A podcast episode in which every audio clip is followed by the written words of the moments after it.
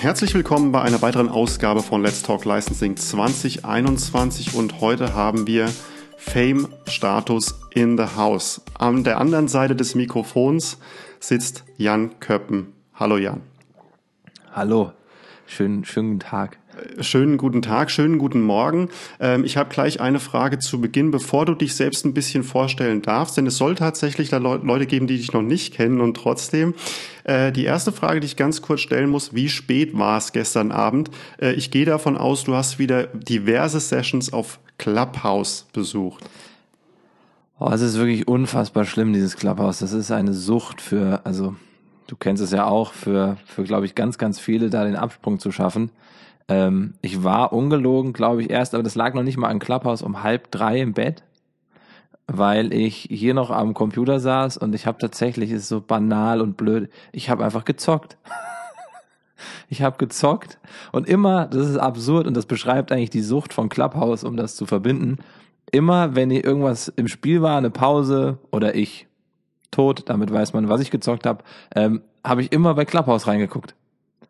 Es ist absurd. Also es ist eigentlich ganz, ganz schlimm, weil Clubhouse dafür ausgelegt ist, dass man da auch drin bleibt und vielleicht auch mehrere Stunden in einem Gespräch. Aber ja, es war relativ spät auf jeden Fall. Mein Rhythmus ist eh gerade im Sack. Ich habe ein bisschen das Gefühl, dass du dich irgendwo geteilt haben musst, denn weil immer ich mal auf dieser Plattform bei, vorbeischaue, Jan Köppen ist schon da und er ist auch schon in einem der Räume, die mich dann irgendwo interessieren. Ich, also ich, das sagen mir auch Leute, wobei ich das Gefühl habe, ich bin, also ich war sehr intensiv die ersten drei, vier Tage da, das stimmt. Und ich habe auch gesehen, wenn man in einem Raum ist und dann in den nächsten geht, dass der Name teilweise noch für eine gewisse Zeit angezeigt wird. Also man ist dann in fünf Räumen gleichzeitig und jeder denkt sich, Alter, wie macht der das denn? Ich bin halt High-Performer. Wie viele da? Und genau da sind wir beim richtigen Punkt. Ich habe es eben ganz kurz gesagt. Ich würde dich bitten, einfach ganz kurz, wenn du das überhaupt selbst schaffst, denn ich habe noch ein paar Anmerkungen dazu später, mal vorzustellen, was du eigentlich gerade genau machst und äh, wer du bist. Wenn man mich fragt, was mein Beruf ist, dann sage ich immer, hallo, mein Name ist Jan Köppen, ich bin Fernsehmoderator und das schon sehr, sehr lange gefühlt, beziehungsweise es ist auch eine lange Zeit, nämlich seit boah, 15 Jahren dieses Jahr. Also bei Viva im Musikfernsehen ganz klassisch angefangen.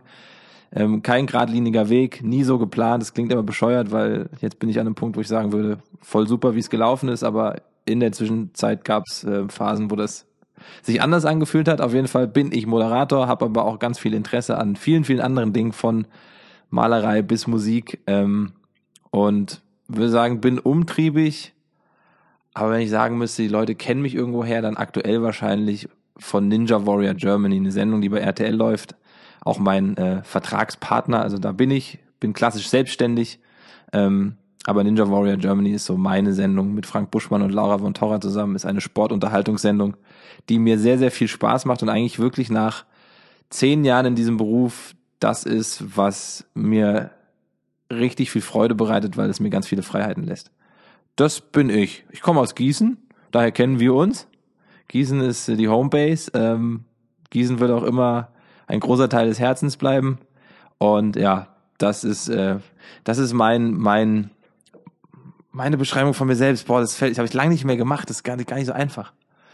Ja, aber klingt doch alles sehr, sehr gut. Und die Tatsache, dass du die, die Wurzel Gießen ganz kurz erwähnst, ist ganz lustig, weil mich immer wieder Leute fragen, warum ich unbedingt auf diese Region Einfluss nehmen muss. Man kann nicht, man kann nicht ändern, wo man geboren ist und äh, man trägt das ja irgendwo immer ein bisschen im Herzen, richtig? Hey, komplett. Und es, also ich weiß nicht, vielleicht geht's anderen Leuten mit ihren Städten aus. So. Ich habe immer das Gefühl, Gießen hat nochmal so eine ganz andere Art von Lokalpatriotismus, der aber nicht irgendwie. Und ein Elefantenklo?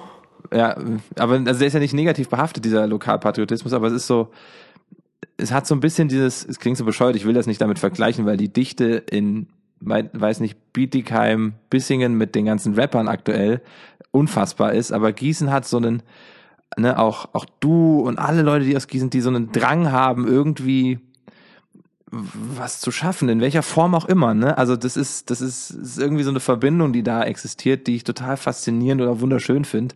Ähm, und ich glaube, gegeben durch die Größe dieser Stadt, 80.000 oder irgendwann knacken sie die 100.000, weil dann sind sie ja eine Großstadt. Ähm, weiß nicht, ob Gießen dann arrogant wird, weil hässlich bleibt. Ähm, ist so, ich mag's einfach. Und äh, man kann dich ja aus dem Kreis Gießen dann auch schon im Atemzug mit den Größten im Moment in der Musikbranche, zum Beispiel den Amigos, äh, auf jeden Fall ganz groß nennen. Ja, ja, ja. Ja, Also das, das auf jeden Fall. Das würde ich mich auch selber einordnen. Sehr gut. Ich habe noch eine Frage, ähm, die äh, ähm, ja dein aktuelles Hobby anscheinend ein bisschen angeht. Welche Zahl wird heute geworfen? Oh, gute Frage. Ähm, heute ist es die, ich muss kurz hinter mich gucken. Ich meine die 16 oder die 8. Ich muss nochmal genau gucken. Also ich mache gerade eine 10 Minuten Challenge.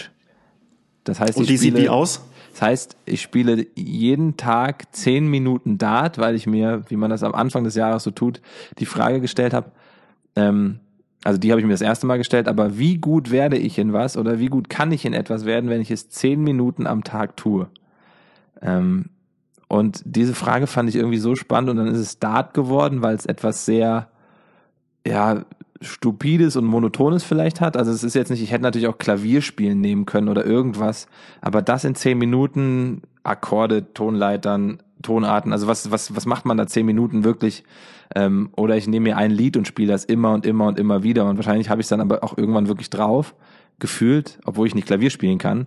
Ähm, aber in dem Fall ist es bei Dart so, das ist so, so, also so eindeutig, ne, was das Ziel angeht, wie oft ich da reintreffe in die und die Zahl. Und ich bin sehr gespannt, wie das dann in, und ob ich es dann auch noch mache, in drei Monaten zum Beispiel aussieht. Aber ich habe das Gefühl, ich mache ein paar, paar Fortschritte gerade. Und äh, Zielsetzung ganz klar Michael van Gerwen und Ellie Pelli. Natürlich, also alles, alles drunter geht nicht. Äh, das äh, hat vielleicht mit Gießener Größenwahn zu tun wieder. Absolut. Ähm, nicht nur, dass du ähm, beim Darts versuchst, in zehn Minuten besser zu werden. Es gab schon ganz andere Sachen, in denen du unglaublich stark warst. Äh, ein Beispiel davon ist Flummi und die andere Geschichte ist, ähm, wenn ich richtig informiert bin, Pokern. Ähm, ja, Pokern, ich kann nicht, ich kann eigentlich nicht pokern, aber ich habe bei den Rocket Beans, das ist ähm, ein Internet-TV-Sender, ein sehr großer mittlerweile, gewachsen über die letzten sechs Jahre, jetzt aktuell auch sechs Jahre alt geworden ähm, aus einer Schnapsidee von vier Jungs, die damals bei MTV-Fernsehen auch gemacht haben. Game One kennt vielleicht der ein oder andere. Und die haben diesen TV-Sender gegründet und die haben verschiedenste Formate auf diesem Internet-TV-Sender. Und es klingt auch so bescheuert jedes Mal, wenn man Internet-TV sagt. Das ist so, es ist eine, ist eigentlich auch eine Streaming-Plattform, kann man sagen. Und da war ich zu Gast bei einem Pokerturnier und habe dieses dann auch gewonnen, was mich aber selbst überrascht hat, weil ich glaube, das war das Glück des ähm, Unwissenden. Ne, man spielt ja anders auf und ist uneinschätzbarer für Profis oder für Leute, die das öfter tun, wenn man gar keine Ahnung hat, als wenn man ein bisschen Ahnung hat. Und das war, glaube ich, mein großes Glück. Und wir haben mit den Rocket Beans, und da bin ich fast, also bin ich sehr stolz drauf und auch dankbar, äh, die Flummi Open umgesetzt.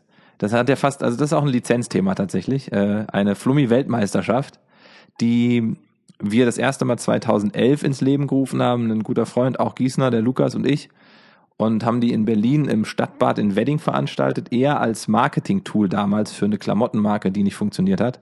Und daraus ist dann diese, diese Flummi-Weltmeisterschaft entstanden hat, die viel mehr Strahlkraft hatte als unsere Marke.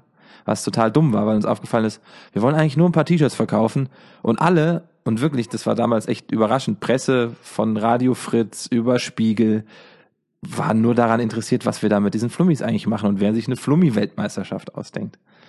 Ähm, zeigt das so ein bisschen, ähm, dass wenn eine TV-Kamera dabei ist oder wenn was richtig produziert wird, dass äh, das auch relativ nach wie vor gut ziehen kann, auch in diese Lizenzgüterindustrie, zeigt das auch, dass Sachen, die teilweise abwegig erscheinen, wir nehmen mal Stefan Raab und die VOG-WM oder ein Turmspringen, was per se ja am Anfang eine sehr lustige Veranstaltung ist, irgendwann doch auch durch TV sehr groß und sehr seriös werden kann. Auf jeden Fall. Also ist so ein bisschen wie wie bei der Kunst, ne? Sobald du ein Bild in eine Galerie hängst, die irgendwie schön ausgeleuchtet ist und am besten in Paris, äh, hat das ja sofort eine andere Wertigkeit. Und das würde ich bei solchen Ideen und Formaten auch fast so sehen. Sobald da eine, eine Größe erreicht ist oder auch ein Setup mit Kameras drumherum und Protagonisten und einem vernünftigen Licht, ist die Wertigkeit natürlich sofort eine andere. Und das haben wir halt auch gesehen. Damals war das Interesse groß, 2011, und wir haben es dann nie mehr gemacht, weil uns hat damals irgendwie Red Bull unterstützt, dann hatte ich ein Jahr später aber was mit Coca-Cola zu tun, dann durfte ich das nicht, so vertragsrechtlich, also sind wir voll in so einem Lizenzding schon drin oder beziehungsweise in Werbepartnerschaften. Und dann hat sich das immer so ein bisschen über all die Jahre verlaufen. Dann haben wir es tatsächlich 2019 wieder machen können und dann mit äh, den Rocket Beans in Verbindung und haben es als eine kleine TV-Show am Samstagabend bei denen aufziehen dürfen. Und das war tatsächlich sehr lustig. Und dadurch haben wir natürlich auch angefangen, wie kann man das ganze Ding ähm, schützen als Format, weil es natürlich auch etwas ist, was jetzt vielleicht nicht dieses, aber in einem anderen Jahr auch mal fürs Fernsehen trotzdem interessant wird. Ne?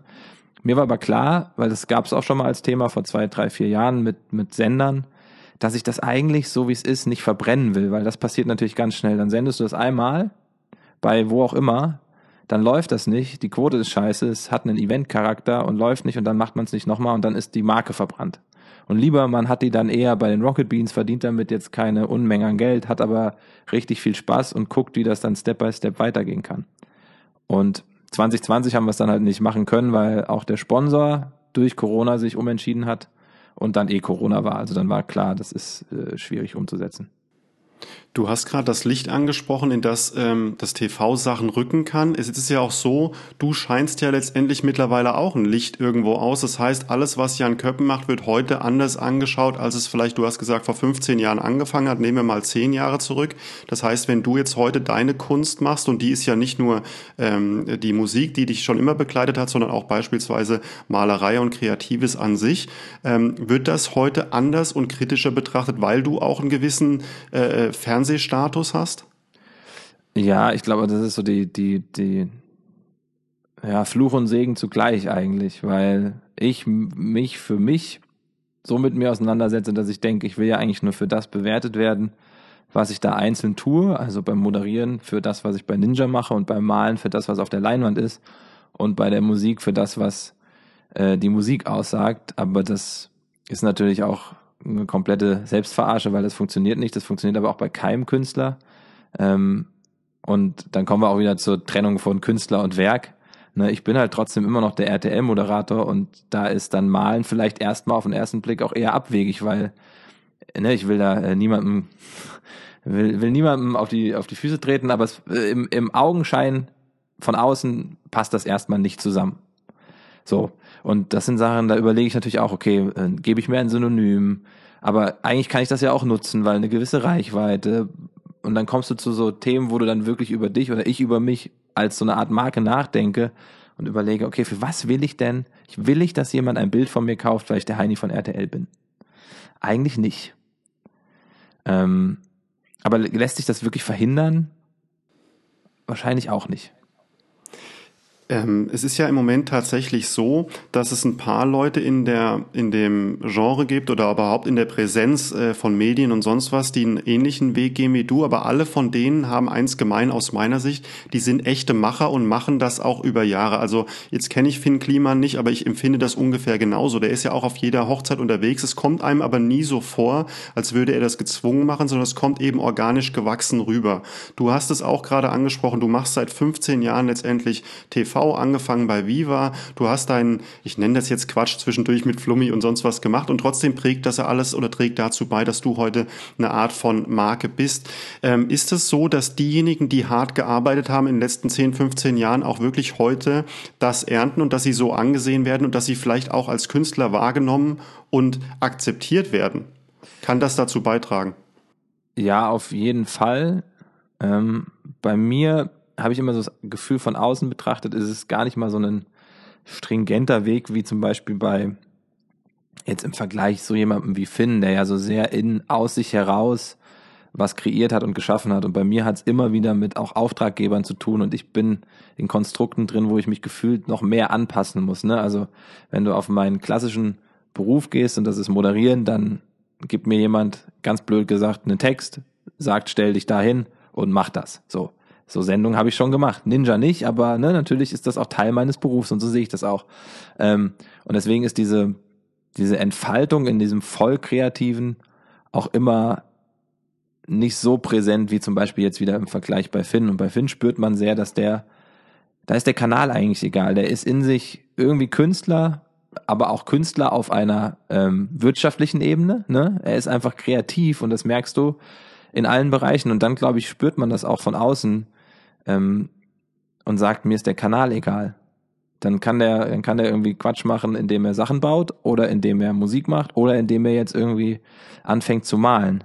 Trotzdem kommt ja auch bei so jemandem die Frage auf, und das kann man sich auch stellen, ist das egal oder ist das nicht egal? Warum kauft dann jemand diese Kunst? Also ist das dann auch interessant für einen potenziellen Kunstmarkt, weil der Typ halt der Typ ist? Oder gucken die Leute auf die Bilder und ich glaube, das bringt, und es geht mir so, äh, jemanden auch immer zu so einem Punkt, wo man sich fragt, okay, scheiße, ist jetzt meine Kunst gut? Oder mö, also ist das Bild jetzt ein gutes Bild oder hat das jemand nur da hängen, ähm, weil ich das bin, weil ich die 600.000 Follower bei Instagram habe, jetzt im Fall von Finn. Ne? Also das bringt ja einen Künstler total und da, das, das sehe ich bei ihm zum Beispiel an so einem Punkt, wo man, ich glaube, die Frage stellt er sich nicht, weil er sehr konsequent ist in dem, was er tut, aber also auch das, was ich eben gesagt habe, bringt mich zu diesem Punkt, okay, warum kauft das jemand? Äh, und bei mir ist es dann eben so, ich weiß nicht, ob diese Malerei und dieses Bild dann zu meinem Dasein als RTL-Moderator passt, ne? Und bei Finn passt das natürlich viel mehr zu dem, was sein Werdegang war. Und das ist so eine Auseinandersetzung, die man auch nicht zerdenken darf und die bremst mich fast eher in der, in der, in der Kunst. Und wir haben das ja als Thema auch immer wieder, wie es mit der Musik aussieht. Wo zerdenkt man Sachen und wie viel Angst hat man vor diesem Schaffen und Fertigmachen? Ist es dann ein Stück weit auch einfacher, wenn du jetzt gerade sagst, ich meine, ähm, du kriegst manchmal, manchmal im TV einen Zettel in die Hand gedrückt und die Leute sagen, äh, Jan, stell dich da hin und mach den lustigen Ansageonkel. Ich meine, das ist heute wahrscheinlich viel, viel weniger, als das früher war. Aber ähm, inwieweit hast du denn die Möglichkeit, heute bei Sendungen mitzusprechen und zu sagen, das passt überhaupt gar nicht zu mir oder ich mache das eben auch vielleicht deshalb, weil es dann doch wieder eine Quote bringt, die bei euch im TV ja nach wie vor sehr wichtig ist. Also Ninja Warrior wird an dich rangetreten, du hörst es zum ersten Mal. Inwieweit muss dein Herz springen, dass du sagst, da habe ich richtig Bock drauf? Es ist tatsächlich ähm, auch immer so ein bisschen ein Abwägen. Ne? Ich sehe mich mittlerweile als klassischen Moderator. Also dieser, dieser Traum, den auch viele mit sich tragen, dieses, ich habe mal eine eigene Show, kann alles noch passieren, ne? Und da steht mein Name drauf und weiß ich nicht, Late Night, so dieses klassische jemand, der moderiert, sagt irgendwann, ich will mal Late Night machen. Ähm, schließe ich auch nicht aus, aber das ist ja so personality-driven, ähm, dass, dass der Platz dafür viel kleiner ist im, im TV-Markt als klassisch zu moderieren, sei es eine Quizshow, eine Kochshow oder äh, eine, eine, eine VOG-WM, irgendwas, ne? Und so sehe ich auch meine Rolle, dass ich der bin, der sagt, okay, wenn jemand ankommt und mich anfragt, weil er gut findet, was ich tue und glaubt, dass ich diese Sendung tragen kann als äh, Moderator, als jemand, der die Tür öffnet, die Leute reinholt und trotzdem all den Gästen und dem, was da passiert, genug Platz lässt. Und das ist, ist schon das, was ich auch, auch gerne mache. Und da bin ich dann auch bereit, Kompromisse einzugehen und weiß auch, wie der Markt und wie TV an sich funktioniert. Und dann habe ich halt auch Sendungen, da werden Texte oder wurden Texte geschrieben, die kann ich umschreiben, da sage ich, ey, das ist nicht so meine Sprache, aber trotzdem ist relativ klar, was da passiert. Und wenn das dann um das Jahr 2001 geht und wir über irgendwelche Sachen reden und ich dann da anmoderiere und bei dem Satz guckst du in diese Kamera und bei diesem Satz guckst du in diese Kamera, dann mache ich das auch, weil das ist mein Job. Dann macht das natürlich nicht so viel Spaß wie Ninja Warrior, weil das das Beste ist, was mir passieren konnte. Da kann ich zehn Stunden am Stück Quatsch machen kann den alten Mann neben mir nerven. Wir verstehen uns. Äh, ich liebe den Buschmann, Frank Buschmann. Also es hat einfach auch super funktioniert. Und die schneiden sich am Ende das zusammen, was irgendwie am witzigsten war. Und das ist natürlich aus Jobsicht eigentlich das wirklich Beste, was mir passieren kann. Und damals, als ich gefragt wurde, ist jetzt auch schon wieder fünf Jahre her, ähm, war sofort klar, ich mach's auf jeden Fall. Also das war, war, also das war, ja, das war wirklich da bin ich auch dankbar, das kann ich an dieser Stelle auch mal sagen. Marc Landheister, damals noch bei RTL, äh, jetzt Chefin bei Sat 1, kann man fast sagen, also Programmleitung, ähm, der mich gefragt hat, ob ich das machen will. Und äh, hätte er das nicht gemacht, weiß ich nicht, wo ich jetzt wäre. Ne? Und so ziehen die Sterne immer irgendwelche komischen Kreise, die über mhm. 15 Jahre irgendwo hinführen. Ähm, wenn du dann das erste Mal auf jemanden triffst wie den Frank Buschmann und du dann das erste Mal in dem Set von Ninja Warrior drin stehst und wenn du das alles zum ersten Mal erlebst, wie schnell spürst du dann, dass da die Chemie auch stimmt und dass es zu dir als Mensch passt und dass, dass, dass du dadurch auch besonders gut bist in dem, was du machst? Das ist ganz spannend zu sehen, vor allem an Ninja Warrior. Ähm, klar, Bushi kennt gefühlt jeder, der so ein bisschen Kontakt zu Sport hat oder lass es FIFA sein oder irgendwie in der Vergangenheit mit Basketball zu tun hatte. Buschi ist einfach im Sportbereich eine Legende, weil der, der lebt Sport mit jeder Faser. Und ich habe noch nie einen gesehen, der auch so ein Elefantengedächtnis hat, was irgendwelche Wettkämpfe angeht. Und äh, demnach bin ich natürlich mit sehr viel Respekt daran getreten und auch eine Laura von Torra, die einfach in ihrem Job und in ihrem Wissen, und das ist äh, groß, äh, top ist und dann kommt da hier der Unterhaltungsonkel äh, von der Seite, der mit den beiden auf der Ebene überhaupt nicht mithalten kann. Und natürlich war dann am Anfang klar, okay, wie sind denn eigentlich unsere Positionen, wie sind unsere Rollen? Und auch da fängt natürlich Fernsehen an, erstmal zu überlegen, okay, du bist eher das, du bist eher das. Das wird nie oder wurde in dem Fall nie besprochen, aber wir mussten uns ja auch erstmal rantasten. Und in der ersten, das ist ein ganz banales Ding, in der ersten Staffel standen wir da noch relativ oft mit Anzug und Hemd und so, glaube ich. Ne, also so Sachen, wo, wo wir noch eher angezogen worden sind und ähm, mittlerweile eben wir, wir selbst sein dürfen. Und das hat sich in der ersten Staffel so ein bisschen rauskristallisiert, dass das sehr gut funktioniert. Und ich lerne ihn kennen, ich lerne ihn zu foppen, er lernt mich kennen, er lernt das zu nehmen. Ähm, und demnach auch die perfekte Kombination, die über die Jahre jetzt natürlich so gewachsen ist, dass wir so ein Team sind und das funktioniert nur, wenn man sich wirklich mag. Also wenn man sich wirklich irgendwie auch vertraut und wir sind auf der einen Seite so unterschiedliche Typen, auf der anderen aber halt eben genau deswegen so, so gut miteinander, äh, dass ich sehr dankbar bin, dass das so ist. Also, und mittlerweile, also ich habe Respekt vor jedem, mit dem ich arbeite, ähm, aber ich glaube, da ist ein bisschen mehr als nur der Respekt, sondern man, man, ja, wir mögen uns, sagen wir so. Wir heiraten nicht, aber wir mögen uns. Ihr heiratet nicht, äh, sind auch, glaube ich, äh, beide schon verheiratet. Insofern äh, wahrscheinlich das Potenzial nicht ganz da. Aber in der ersten Folge stehst du also im Anzug da. Wann sehen wir dich jetzt neben Frank Buschmann im Bademantel? Denn das ist so das äh, Kleidungsstück, was du im Moment am meisten förderst und pusht, richtig? Ja, es ist, ist tatsächlich so, aber sehr spannend, dass das dann auch so, so bei Leuten hängen bleibt und einen auch viele drauf ansprechen, obwohl es gar nicht in so einer großen Masse auftaucht. Also bei RTL stand ich noch nie im Bademantel.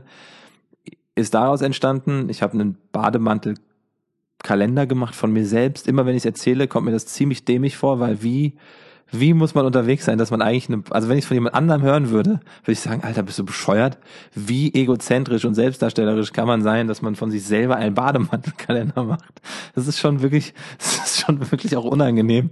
Aber es ist halt aus so einem Gag entstanden und ich halte Gags und den Witz in etwas, genauso wie bei Ideen, von denen jeder am Anfang sagt, alter geil, wir machen das, wir machen ein Schubkarrenrennen, wo wir, äh, wo jeder Kaffee und der andere Tee, weiß ich nicht, transportieren muss. Und wir laufen von Würzburg nach Kassel. Also ne, so Sachen, wo man sagt, alter, das ist bescheuert, aber irgend im Kern ist da was, was man irgendwie witzig findet. Und äh, mit einem Kumpel, einem guten Fotografen, Timmy, ähm, war ich halt unterwegs, wir waren wandern.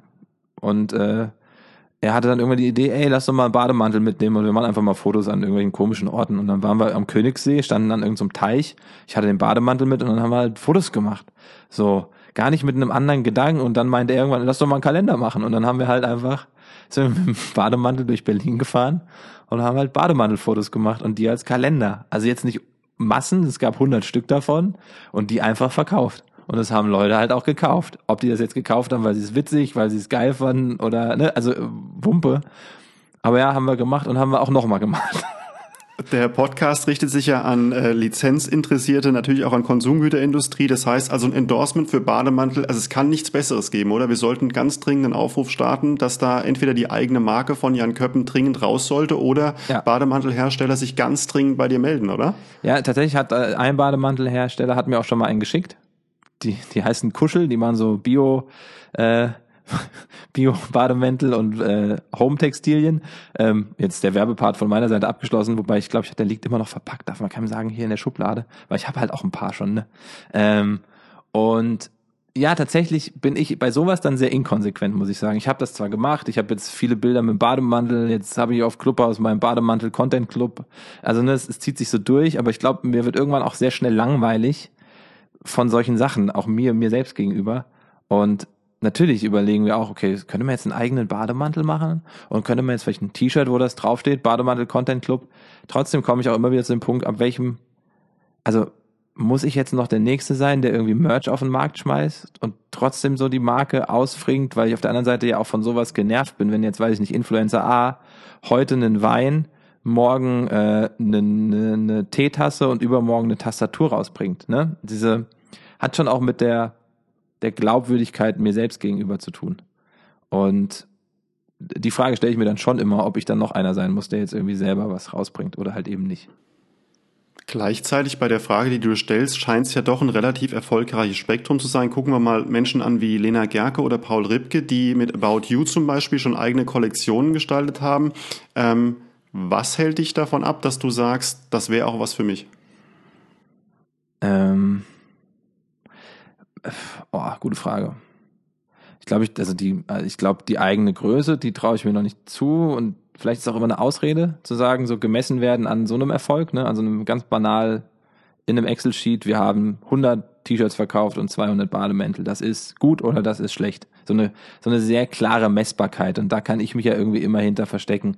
Die Quote, wenn die super ist, geil, ich bin Teil davon. Wenn die nicht so gut ist, ja, die Sendung, das Konzept. weißt du so, man kann, man findet immer so, oder ich in meinem Job, ähm, eine Messbarkeit, die nicht so weh tut. Und beim Kalender haben wir es mal getestet, das lief irgendwie gut.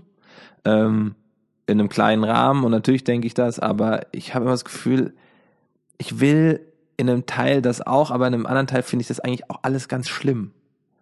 Und ich kann das den Leuten eigentlich nicht vorwerfen, aber dieses, die, die Kuh melken, solange, also ich, ich weiß nicht, da komme ich immer zu einem Punkt, wo ich denke, und Paul Ripke ist ein gutes Beispiel. Ich mag ihn, weil er das, was er tut, sehr konsequent tut. Er ist immer vorne dabei bei jeglichem Trend. Er springt sofort auch drauf auf und im Clubhaus war der halt auch in jedem Raum drin und er ging mir auf den Sack. Kann ich ihm auch so sagen. Das ging mir wirklich auf den Sack, weil das so sehr, hier bin ich, ich bin überall dabei, Leute, ich bin der Experte in allem und ähm, trotzdem schafft er dadurch, ähm, auch in diesem sozialen Umfeld oder Netzwerk, eine Aufmerksamkeit auf sich zu ziehen. Und das ist sein Haupteinkommen. Das ist, das ist das, was er verkauft. Sich auf etwas draufgedruckt. Und dann kann man auch fragen, ist das jetzt alles zu viel? Äh, muss er jetzt noch das und das machen? Ähm, aber dann kann ich auch sagen, dann will ich ihm jetzt auch einfach nicht mehr folgen als Beispiel, wenn es mich so sehr nervt und werfe ihm nicht vor, dass er das tut. Ne? Aber trotzdem sehe ich auf der anderen Seite nicht mich in dieser Rolle, der den Leuten die ganze Zeit erzählt, wie also das alles, sogar Emotionen darauf aus, bei ihm jetzt nicht, ich will jetzt auch gar nicht mich auf ihn einschießen, aber auch generell, ähm, so alles ausgeschlachtet wird für den Verkauf von etwas. Wenn jemand heult, äh, sagt er im nächsten Moment, ja, und in meiner Trauer hilft mir Aspirin. Also weißt du, so alles, jedes, jeder Teil vom Leben, jede Emotion äh, in sozialen Netzwerken, habe ich das Gefühl, wird ausgeschlachtet zu etwas. Also der muss sofort irgendwie, die Verwertungskette muss stimmen. Von allem, was die Menschen tun. Und bei der Frage komme ich nochmal zurück auf die Zeit von vor 15 Jahren. Ich habe eben im Vorgespräch ganz kurz das Beispiel gesagt, dass äh, früher war es ja, glaube ich zumindest so, dass die Künstler gekommen sind, hatten im besten Fall noch ein Management dabei, saßen dann bei Viva in, in deiner Sendung. Heute ist es so, wenn ich ähm, das so ein bisschen verfolge, dann kommt der Künstler, dann kommt seine Posse, danach kommen äh, ganz viele, die noch eine äh, eigene Kamera in der Hand haben. Das heißt, es wird gleichzeitig noch parallel produziert und es gibt auch sofort einen, der das in Merchandise umsetzt und umdenkt. Das heißt, also die Künstler sind heute schon ähm, sozusagen aktiv am Produzieren und gleichzeitig sich schon vermarkten, während sie irgendwo reinkommen. Ist da die Arbeit, die ein bisschen zu kurz kommt und ist man schon viel zu schnell auf der Vermarktungsschiene? Ich glaube schon, dass ein gewisses natürliches Wachstum immer äh, wichtig ist. Ich muss auch sagen, ich komme aus einer anderen Generation. Wäre ich jetzt vielleicht acht Jahre jünger, würde ich das auch wieder anders sehen. Ich bin sehr damit aufgewachsen, dass ich irgendwo hinkomme, da stehen Kameras, und ich kann anfangen. Ne? Ich bin nicht damit aufgewachsen, dass ich mir selber sage, komm, ich suche mir jemanden, der mich die ganze Zeit filmt. Auch es ist wieder so ein klassisches Mindset auch, weil dieses mein, also ich will mich eigentlich ja gar nicht in den Mittelpunkt stellen, auch in meinem Alltag gar nicht so sehr. Trotzdem bediene ich diese ganzen Netzwerke, aber am Ende sind Kameras nur da, wo ich arbeite. Weißt du, dieses, da ist noch mehr als nur ich bei Fernsehshows, bei Dingen, die ich tue.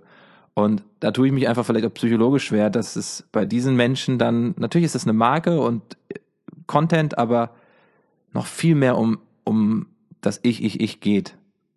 Ne? Und dann ist, dann ist das, was noch drumherum passiert, also aus wirtschaftlicher Sicht wahrscheinlich sogar sinnvoller, wenn man es schafft, eine Marke zu kreieren, die auch irgendwie eigenständig funktioniert und auch im Unabhängigkeitssinne.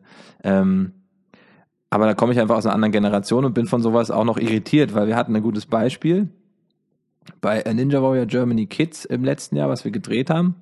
Und ähm, da konnte Laura von Torra leider nicht und äh, Julia Butix hat das gemacht.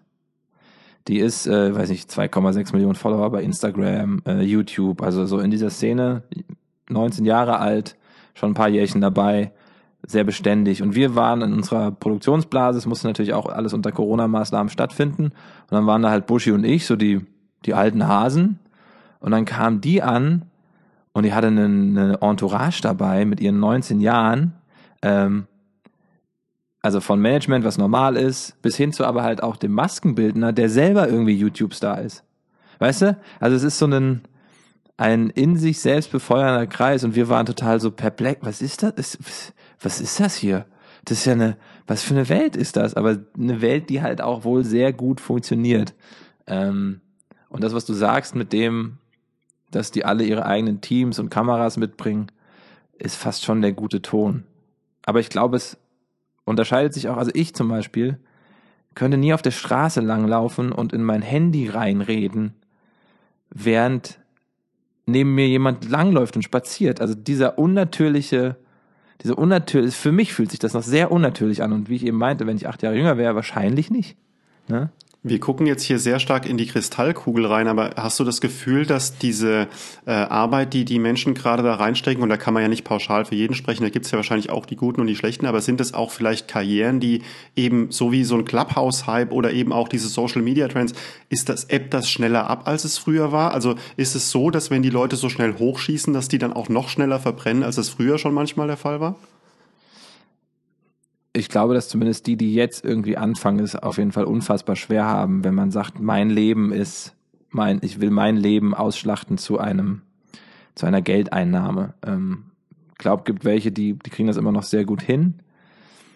Ähm, die, also die Julia zum Beispiel, von der ich gesprochen habe, die ist halt schon so lange dabei und ne, mit diesem, mit dieser Followerschaft und dem Management dahinter, da ist das ausprofessionalisiert und da würde ich mir jetzt keine Sorgen machen. Trotzdem sehe ich es schon auch so ein bisschen wie bei Profifußballern. Die haben ihre Zeit, haben in dieser Zeit auch die Option, unfassbar viel Geld zu verdienen, aber ähm, können das wahrscheinlich nicht bis äh, 55 machen, ne? Sondern müssen irgendwann sagen, okay, wohin geht's denn für mich? Und viele gehen ja dann in dieses klassische Produzieren, haben dann auf einmal eine kleine Produktionsfirma, kümmern sich um andere Inhalte, weil sie das ganze System natürlich kennen. Ähm, und wenn ich jetzt so drauf gucke, keine Ahnung, habe ich so, muss ich den Leuten einfach glauben, was sie da tun. Da kommen wir eigentlich wieder zu dem Grundkern von alledem zurück. Ich will, will niemanden sehen, der irgendwas bedient, weil er glaubt, dass das erfolgreich ist, sondern ich will jemanden sehen, der so ist, wie er ist. Und dann kann das jemand sein, der sich schminkt, dann kann das jemand sein, der Do-it-yourself macht, und dann kann das jemand sein, der irgendwie Lost Places erforscht. Ähm, ich merke oder ich glaube, jeder merkt relativ schnell, ob das jemand tut, weil er das wirklich mag oder ob er es tut, weil das gerade ein Konzept ist, was irgendwie erfolgreich sein könnte. Das ist vielleicht in, in, im Fernsehen noch ein bisschen anders, aber bei einzelnen Personen ganz, ganz schwer. Und ich glaube, das ist immer so das, was, wo Leute auch einfach, das ist wie in einem Job fast schon, ne? Wo du sagst, ich würde gerne irgendwas im, im Finanzwesen machen. Und dann gehst du halt zu, weiß ich nicht, zu, zu Firma X und merkst, das, was ich hier mache, mag ich nicht so. Und der Influencer, der sich denkt, geil, ich will Influencer werden, macht auf einmal irgendwie Do-it-yourself und merkt, oh, das ist vielleicht gar nicht so meins. Ne? Aber du machst den trotzdem drei Jahre den Job, weil er bringt dir Geld, es funktioniert irgendwie ein bisschen. Und irgendwann merkst du, oh, nee, es macht mich eigentlich doch unglücklich, so ganz platt ausgedrückt. Und ich glaube, das ist ein ganz normaler Prozess. Da gehen dann auch viele baden ne? Im, im, im sozialen Medium Instagram jetzt als Beispiel oder TikTok. Du hast eben gerade Profifußballer angesprochen und baden gehen. Das ist ja bei Ninja Warrior auch so. Ihr schießt ja in der Maschine mittlerweile auch ein paar Jungs ganz nach oben, die natürlich über ihre sportliche Leistung ähm, erstmal die Menschen überzeugen. Trotzdem habe ich auch da das Gefühl, dass natürlich während die Sendung läuft, werden die Leute natürlich richtig gehypt. Das sind richtige Stars, Menschen, die da jetzt schon so äh, wirklich einen kurzen Hype erleben. Wie stark kannst du denn schon drauf einwirken, dass du denen sagst, Leute, bleibt am Boden, beziehungsweise in dem Fall sollen sie ja besser in der Luft bleiben, weil sie nicht ins Wasser sollen. Aber ähm, was, was kannst du denen denn schon raten? weil das, dieser Fame gerade wird ja wahrscheinlich wirklich immer sehr temporär nur sein. Ähm, ich glaube, dass die zum größten Teil so gesättigt, äh, oder nicht gesättigt, sondern so, so gesettelt sind, das wollte ich sagen, in, in ihrem Dasein, dass sie wissen, auch nach der Zeit bei Ninja, welche Möglichkeiten daraus entstehen, aber wie, wie wenig sie daraus oder aktuell, wie wenig sie daraus um Ninja rum machen können. Also beziehungsweise, äh, lass mich anders formulieren. Wir haben Leute gehabt bei Ninja Warrior wie den Olli Edelmann. Ähm, das ist unser erster Last Man Standing, also der, der in der allerersten Staffel der Beste war von allen. Ähm, und der hatte danach so einen kleinen Höhenflug, so ein bisschen. Ne? Der hat, der war halt so in sich und das sind junge Kerle und junge Mädels. Ne, wenn du, wenn du mit 21 in der Fernsehshow sowas machst und dir schreiben auf einmal 100 Leute irgendwas und du wirst irgendwie in ein paar Zeitungen erwähnt, dann ist das einfach krass. Dann wäre das auch für uns krass gewesen. Ne? Und dann macht das natürlich was mit einem, ähm, was komplett auf psychologischer Ebene nachvollziehbar ist. Und das Schöne an Ninja ist tatsächlich, auch wenn das so ein Einzelsport ist, wo jeder für sich kämpft, dass da eine Community an Athleten ist, die sich untereinander auch immer wieder einfängt. Ne? Und der Olli war dann, glaube ich, kurz mal so das Jahr danach so ein bisschen der, nicht Außenseiter, aber der, der halt der Beste war, so für sich trainiert hat und irgendwie nicht so richtig drin war. Und das Jahr später hat man richtig gemerkt, da kam er wohl auch nicht so weit, meine ich, oder ich weiß es gerade nicht mehr. Er war auf einmal wieder demütiger. Ne? Und das liegt einerseits an dem Sport, der einen auch wieder sehr schnell demütig machen kann, wenn du das Jahr später äh, sehr früh ins Wasser fällst, aber auch an der Community der Sportler, die sich untereinander so super einordnet und nordet. Und ähm, Klar hast du auch die, und das verstehe ich aber auch voll, die dann sagen, ey, wir wollen daraus noch mehr machen, als nur einmal im Jahr bei RTL aufzutauchen, sondern wir haben jetzt unsere eigene Ninja-Halle. Wir haben unsere eigene ähm, Ninja-Obstacle-Firma. Und das funktioniert bei den einen gut und bei den anderen halt eben schlechter. Auch da wieder, ne? Wie sehr willst du das nur machen, weil du jetzt Teil der Sache bist? Und eigentlich willst du was anderes oder wie sehr lebst du das auch? Die, die Ninjas und, du hast ja selbst das, oder Ninja, du hast ja selbst äh, das auch schon mal äh, erlebt und gemacht. Das sieht man ja nur im Limelight nachher wirklich, was die an Arbeit reingesteckt haben. Denn das ist ja letztendlich, die Arbeit wird ja, ist vielleicht ein bisschen vergleichbar auch mit dem Triathlonsport, da macht man seine unzähligen Stunden, abertausende Stunden, ohne dass ein Wettkampf stattfindet und geht dann da raus. Wie viel Vorbereitung muss denn Jan Köppen in seiner Arbeit jeden Tag stecken, um dann im Licht auch wirklich zu glänzen? Ist es wirklich einfach so, dass du in ein Studio reingehst und sagst, hier bin ich und bitte schaltet jetzt die Kamera an oder musst du dich dich da auch äh, immer noch auf jede Sendung intensiv vorbereiten? Bei Ninja ist es so, ich kann da wirklich eigentlich gefühlt hingehen und machen, was ich will. Natürlich haben wir Texte, die wir irgendwie zu dritt aufsagen, die kriegen wir vorher, dann lesen wir uns die durch, dann sprechen wir die kurz ab, äh, streichen was raus, machen was dazu. Und dann ist da aber so ein Flow und so ein Vertrauen, dass ich da echt unaufgeregt hingehen kann und mich einfach sehr drauf freue auf das, was passiert, weil das Setup ist das gleiche, die Leute, mit denen wir arbeiten, sind die gleichen. Es macht einfach Spaß. Andere Sendungen brauchen natürlich eine ganz andere Vorbereitung oder irgendwelche Live-Sachen, ähm, die man dann moderiert. Da ist der Aufwand ein anderer und da ist auch meine Aufregung eine andere. Und äh, bei Ninja ist es wirklich deswegen auch das Beste, was mir passieren konnte, weil ich einfach sein kann, wie ich bin, äh, machen kann, was ich will und äh, das in einem Umfeld, was ehrlich ist. Ne? Es gibt ja auch wir, wir spielen nicht mit Notsituationen mit Menschen. Wir nehmen alle Sportler, die ankommen, ernst. Wir machen es natürlich, oder ich vor allem, auch mal lustig über Namen und es gibt auch mal einen dummen Spruch. Aber am Ende äh, habe ich Respekt da vor jedem und nehme jeden ernst, der da hinkommt. Und ich glaube, das spürt auch der Zuschauer. Ne, also wir, wir, wir, wir führen niemanden vor und es ist im Grunde sehr ehrlich und das gibt's ja auch anders, sag ich mal, in der Fernsehlandschaft.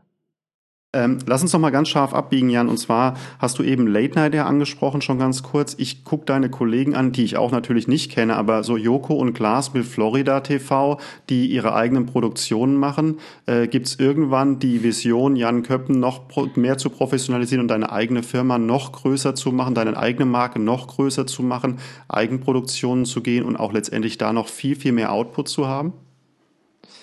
Ja, das ist gefühlt auch schon seit Tag eins immer da, aber es hängt auch immer von den, den Umfeldern ab, würde ich behaupten. Also in meiner jetzigen Situation sehe ich zumindest im Fernsehen nichts, was das, wo das Sinn machen würde, dass ich jetzt eine eigene Produktionsfirma hätte.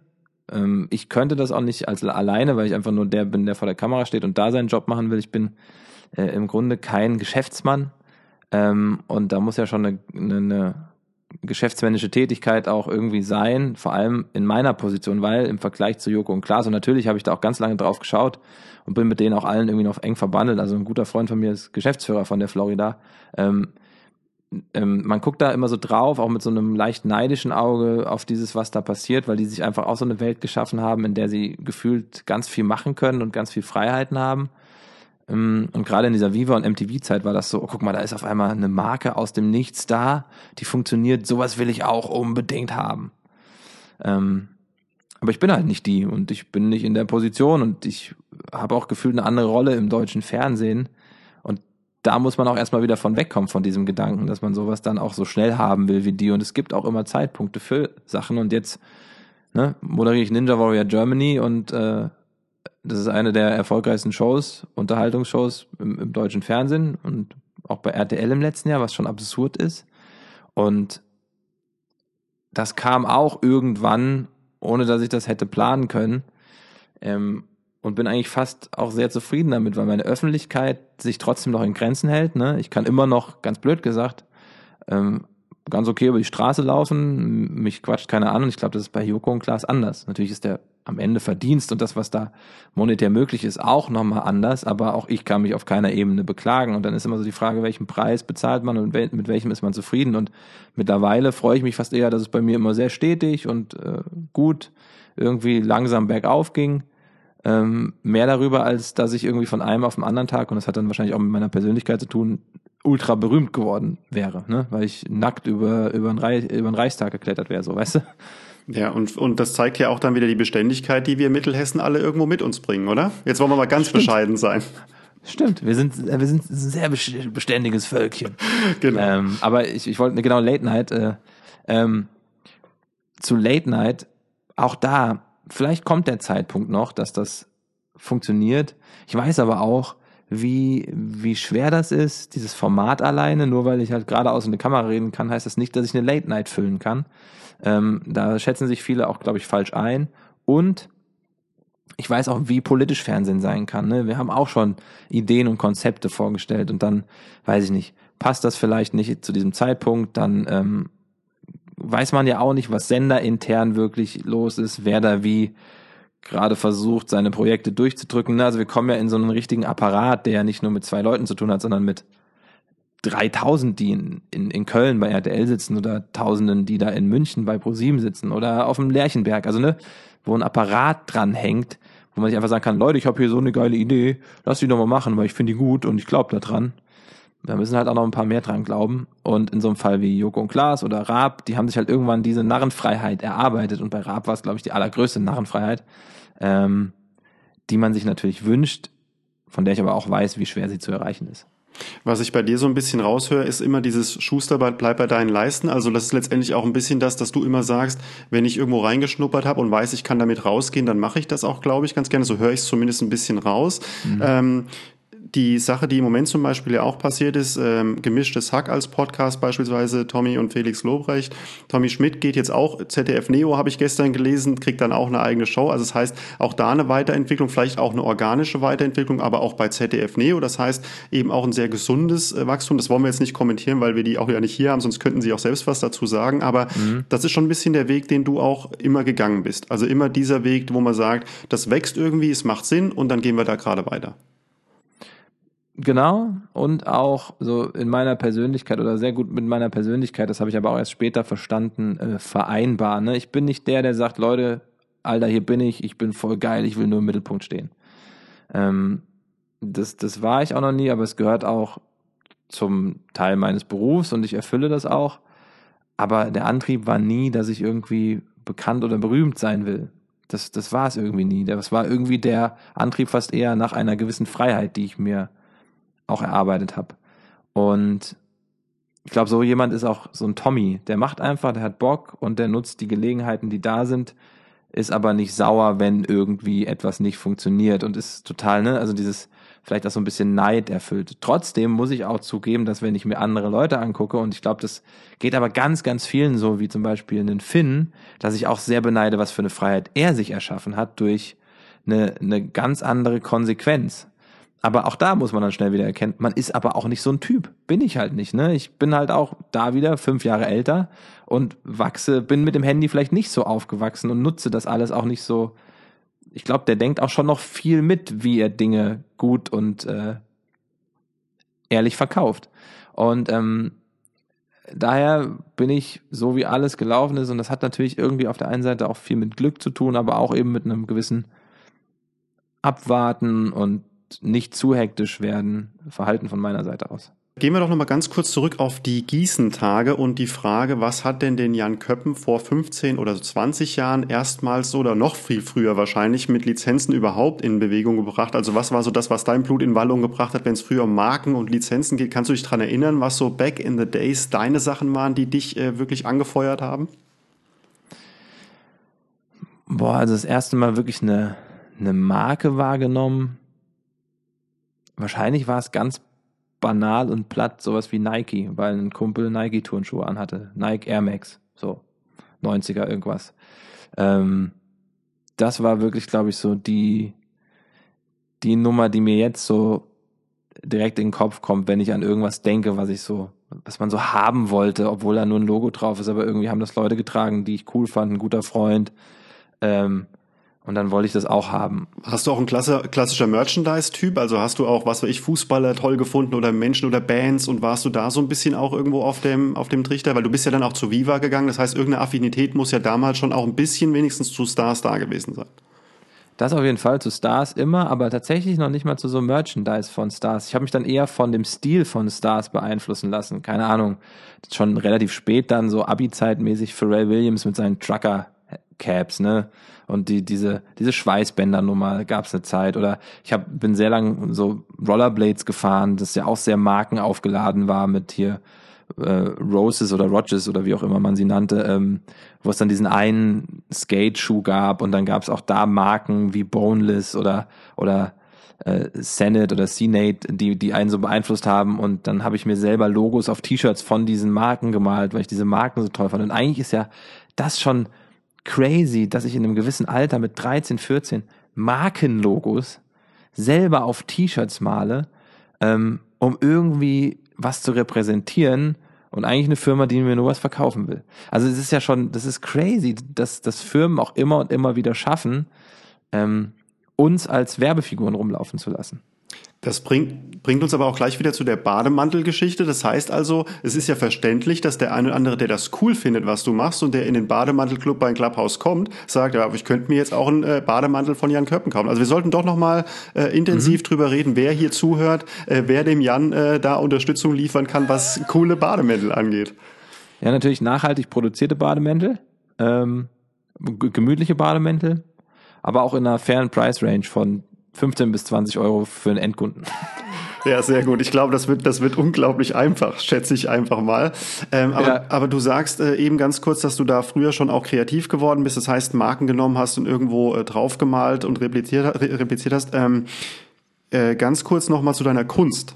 Äh, wenn eine mhm. Sache im Moment ein bisschen äh, oder noch nicht so im Public Eye irgendwo ist, ist es, dass du ein sehr begnadeter Künstler bist und zwar nicht nur am Mikrofon und an den Tasten und an der Produktion im, im ja, Hip-Hop-Genre oder im, im Pop-Hip-Hop-Genre, sondern eben auch äh, als Künstler. Was, was bewegt dich da und ist das dann wieder eine ganz andere Welt, in die du eintauchen musst? Braucht man da wirklich eine Auszeit und, und was treibt dich da?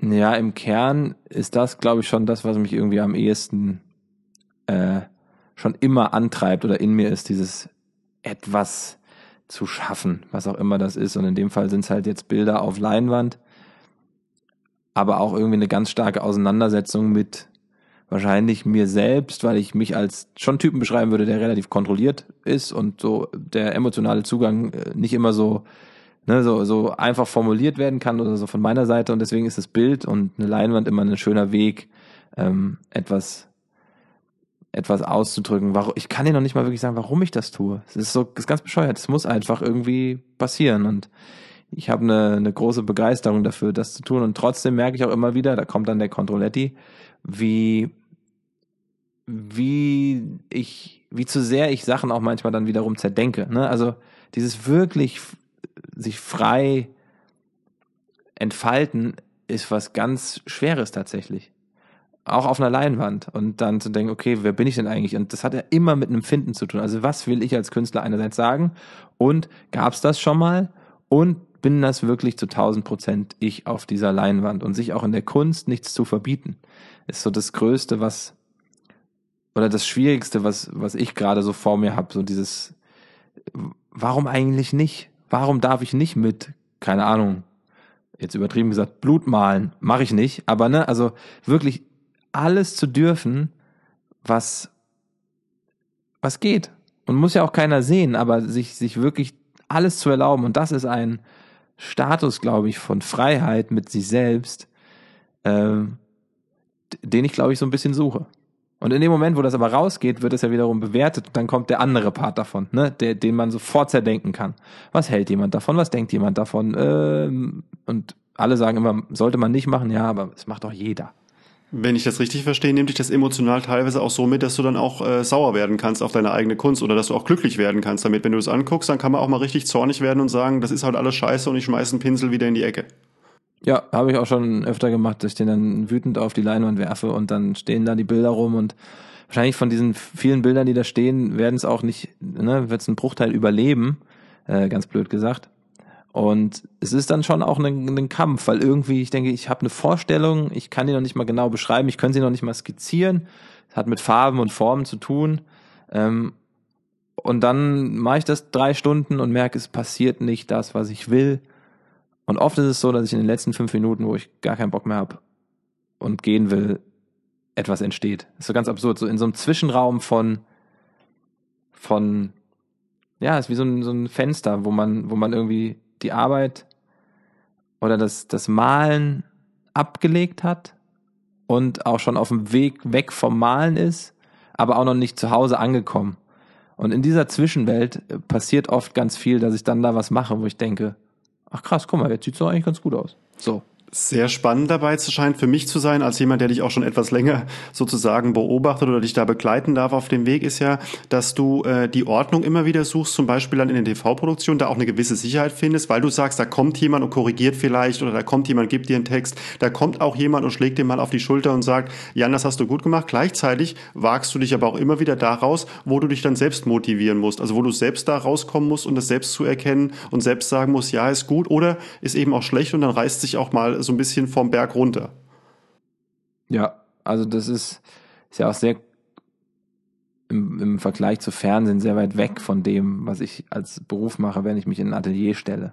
Weil da bin es halt nur ich, der entscheidet, was da, was da fertig ist oder was, was nicht fertig ist. Und ich kann wahrscheinlich jedes Bild nochmal und nochmal und nochmal anfangen. Ähm, dann wird es aber immer wieder ein neues Bild. Und vielleicht lerne ich dadurch auch, äh, das Fertigmachen von Dingen. Und bei einem Bild ist es zum Beispiel was anderes, und du kennst das ja natürlich bei mir sehr durch die Musik. Ähm, äh, bei einem Bild ist es was anderes, weil das ist dann so endgültig da und da kann ich auch nichts mehr dran ändern. Bei einem Song kann ich den nochmal auf dem Computer aufmachen im Programm und die Snare ändern. Wenn ich die Snare aber in einem Bild ändere, dann verändert sich natürlich der Song auch, aber dann ist das Bild nicht mehr das Bild dann, dann ändert sich der komplette Text, dann ändert sich alles, wenn ich das auf dem Bild machen würde. Aber beim Song kann ich die alte Snare ja nochmal wiederholen. Ne? Und ähm, der Prozess ist beim Malen sehr befriedigend, aber halt auch eben ähm, ja sehr anstrengend. Ich weiß nicht genau, ob die Analogie stimmt oder das, was ich jetzt gerade in Erinnerung habe. Ich erinnere mich an ein Interview in einem Podcast und ich glaube, es war mit Vergnügen mit Marze Hilscher, der, glaube ich, mit Tokyo Hotel gesprochen hat. Und da wurde auch gesagt, dass einer der beiden diese Songs nie fertig machen kann. Der andere muss ins Studio kommen und muss denen sagen, okay, ist fertig jetzt, wird abgegeben. Einfach die Sachen auch aus der Hand reißen. Hast du jemanden, der dir ab und zu die Sachen aus der Hand reißt und sagt, Jan, jetzt ist gut, also den Knochen wegnimmt und sagt, such dir was Neues? Ähm, nee, also ich habe natürlich ein Management und so, aber das hat immer nur mit diesen Fernsehsachen zu tun und mit den, den Dingen, die ich in diesem Bereich tue, aber in Bezug auf die Kunst oder auch auf die Musik. Und das ist auch schnell mal das Problem, bin ich doch sehr eigenbrötlerisch. Und sagen wir, im, im, im Alter wird das wahrscheinlich auch nicht besser bei uns allen, dass man, man hat ja jetzt schon Erfahrung, man weiß ja, wie das alles läuft, ne? Was, was soll einem noch jemand von außen erzählen? Ich habe das doch, aber ja, am Ende habe ich immer noch kein Album gemacht und hatte vielleicht eine Ausstellung. Ähm, und trotzdem weiß ich auch, dass gerade in diesen Bereichen nicht jetzt hier morgen Kanye West durch die Tür latscht und sagt, ey, das ist der hotteste Shit, ich, ich bring dich ganz groß raus. Das muss immer noch ich selber tun. Und das ist so dieser beständigste Kampf, den ich, glaube ich, führe, auch in Bezug auf die Musik. Es ist, ich muss das schon sein. Aber trotzdem muss ich auch Punkte haben, wo ich gerade in der Musik zulasse, dass mir Leute auch helfen. Und dadurch, dass aber auch vieles immer in meinem Leben äh, sehr gut geklappt hat, dadurch, dass ich es gemacht habe und auch immer wieder gehört habe, das ist dann so psychologisch gesehen wahrscheinlich das, um was es geht, dass ich gut bin in den Sachen, die ich tue, habe ich auch oft gedacht, es reicht das, was ich mache, weißt du? Und in der Musik reicht das halt nicht. Und vielleicht auch im Malen noch nicht, da kann es nur ich alleine sein, aber vor allem in der Musik, Leute, die noch von außen dazu kommen, die es zu einem Punkt bringen, der, äh, der sein muss. Also sollte Kanye West zugehört haben, was er ja sicherlich tut, dann kann er einfach Natürlich. gerne bei dir in die Wohnung reinkommen und kann das Zeug fertig machen. Dem würdest du es wahrscheinlich auch mitgeben. Ja, der kann da eigentlich auch machen, was er will. Also, der kann da flippen und eigentlich kann er einen komplett neuen Song draus machen. Sehr gut. Aber, ja. Ähm, vielleicht abschließend äh, zwei Sachen noch. Zum einen, äh, ich weiß, dass du begeisterter auch ähm, Langstreckensportler wäre falsch, aber du machst sehr, du, du planst für dich selbst sehr äh, freiheitsliebende Dinge, wo man sehr lange unterwegs ist. Was steht als nächstes an? Und die zweite Frage ist, was steht überhaupt als nächstes an bei Jan Köppen? Ich glaube, wahrscheinlich wieder ein Clubhouse heute Abend, das steht auf jeden Fall an, aber was, was steht noch so an?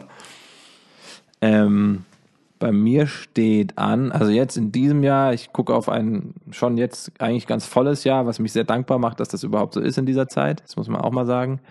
Ähm, mit, mit ein paar Produktionen, die jetzt geplant werden. Die nächste ist Anfang Februar Ninja Warrior Germany All Stars. Also auch da ein, eigentlich ein Lizenzthema, aber ein Format, was es in der Form, glaube ich, noch nicht gab auf der Welt. Und da muss natürlich ähm, kann man ja kurz mal einsteigen, auch RTL beziehungsweise die Produktionsfirma RTL Studios mit Densu, dem Besitzer der Lizenz weltweit von Ninja Warrior reden, ob sowas überhaupt erlaubt ist, ähm, was ganz spannend ist. Und jetzt dürfen wir das machen, was sehr schön ist. Und das heißt, ich bin jetzt Anfang Februar zehn, zwölf Tage in Köln und wir haben eine Produktion von sechs Sendungen. Da freue ich mich drauf, ähm, weil die Marke Ninja natürlich dann auch übers Jahr so ein bisschen noch mehr präsent ist als nur zum Ende des Jahres, was cool ist. Ähm, Privatprojekt, also privat oder beruflich ist es natürlich auch immer noch die Musik. Ich habe dir jetzt ja mal einen Song geschickt, den habe ich mal mit so zwei Produzentenjungs gemacht. Ähm, und da habe ich das erste Mal seit langer Zeit wieder gemerkt, ach guck mal, ich muss halt einfach Songs schreiben mit Leuten. Und wenn die jetzt so klingen, dann klingen die so, aber der liegt da als fertiger Song. Und dann machen wir den nächsten. Und dann machen wir den nächsten, dann machen wir den nächsten. Kann ich nur so. bestätigen an dieser Stelle. Ja, das ist halt ne, genau das Thema. Also das ist präsent. Ich darf das jetzt aber in diesen zwei Wochen vor der Produktion natürlich nicht machen. Sowieso Leute sehen eh schwierig und äh, muss mich so ein bisschen zurückhalten, damit die Produktion auch äh, gesichert ist. Ähm, und in Bezug auf solche Langstreckensachen und äh, sportlichen Sachen, ich habe das tatsächlich letztes Jahr auch wieder aufgrund von Corona und das Jahr davor äh, aufgrund von einer Verletzung meiner Freundin nicht machen können, über den Berg zu fahren. Ähm, aber eigentlich war ich davor die Jahre immer einmal einmal eine Woche oder ein bisschen länger über die Alpen unterwegs mit dem Mountainbike.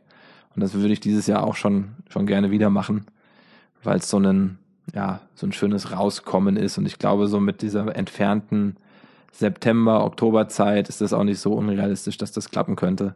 Und ansonsten sitze ich zu Hause auf meinem Wattfahrrad und fahre Kilometer sehr gut. Ich glaube, das machen wir alle gerade äh, äh, viel zu häufig und viel zu sehr. Also wir sehen die und hören dich auf jeden Fall bei Clubhouse. Wir warten drauf, dass die Bademantel-Jungs sich alle melden und wir haben ja auch schon die Preisrange ungefähr äh, gesetzt bei der ganzen ja. Geschichte. Und äh, wenn ich das auch richtig verstanden habe, also wenn jemand plant, äh, Glas entweder zu ersetzen oder eine Harald Schmidt Show neu aufzulegen, Jan Köppen stände bereit. Ich bin, ich bin ready, muss natürlich bei der Mediengruppe passieren, weil das ist ja aktuell meine Heimat, nur dass ihr Bescheid wisst. Wunderbar. Jan, ich danke dir sehr für deine Zeit, für das Gespräch und äh, ich denke, vielleicht hören wir uns an dieser Stelle irgendwann mal wieder. Ja, sehr gerne. Vielen Dank, ey. Mach's gut.